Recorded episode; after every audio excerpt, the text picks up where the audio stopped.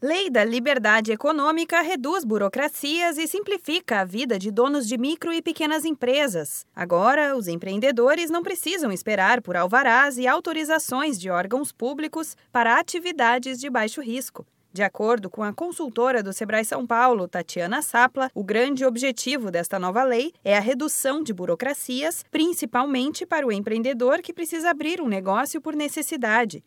Lei ela veio como um grande impacto aqui para gente é, relacionado aos micro e pequenos empresários por conta da desburocratização e por conta da mudança de procedimentos no processo de abertura de empresas no país inteiro que deve ser seguido a partir de agora. Então, o grande objetivo da lei é a redução da burocracia. O Brasil historicamente tem um problema crônico com relação à burocracia. Nós chegamos a ter aí até Ministério da Desburocratização no passado e por conta do nosso cenário econômico e do cenário de desemprego, muitos dos nossos milhões de desempregados estão empreendendo por necessidade, por sobrevivência.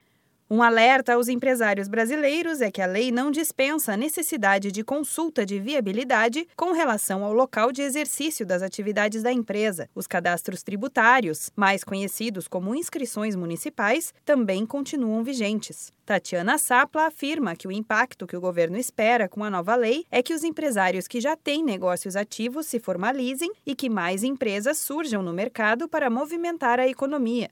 Esses negócios melhor organizados e formalizados acessam novos mercados, principalmente pela formalização de CNPJ e pela possibilidade de emissão de nota fiscal. Essas pessoas acessando novos mercados devem crescer um pouquinho na sua condição empresarial, possivelmente contratem pessoas. Então, o governo federal estima a geração de 4 milhões de empregos por conta dessas medidas de redução de burocracia.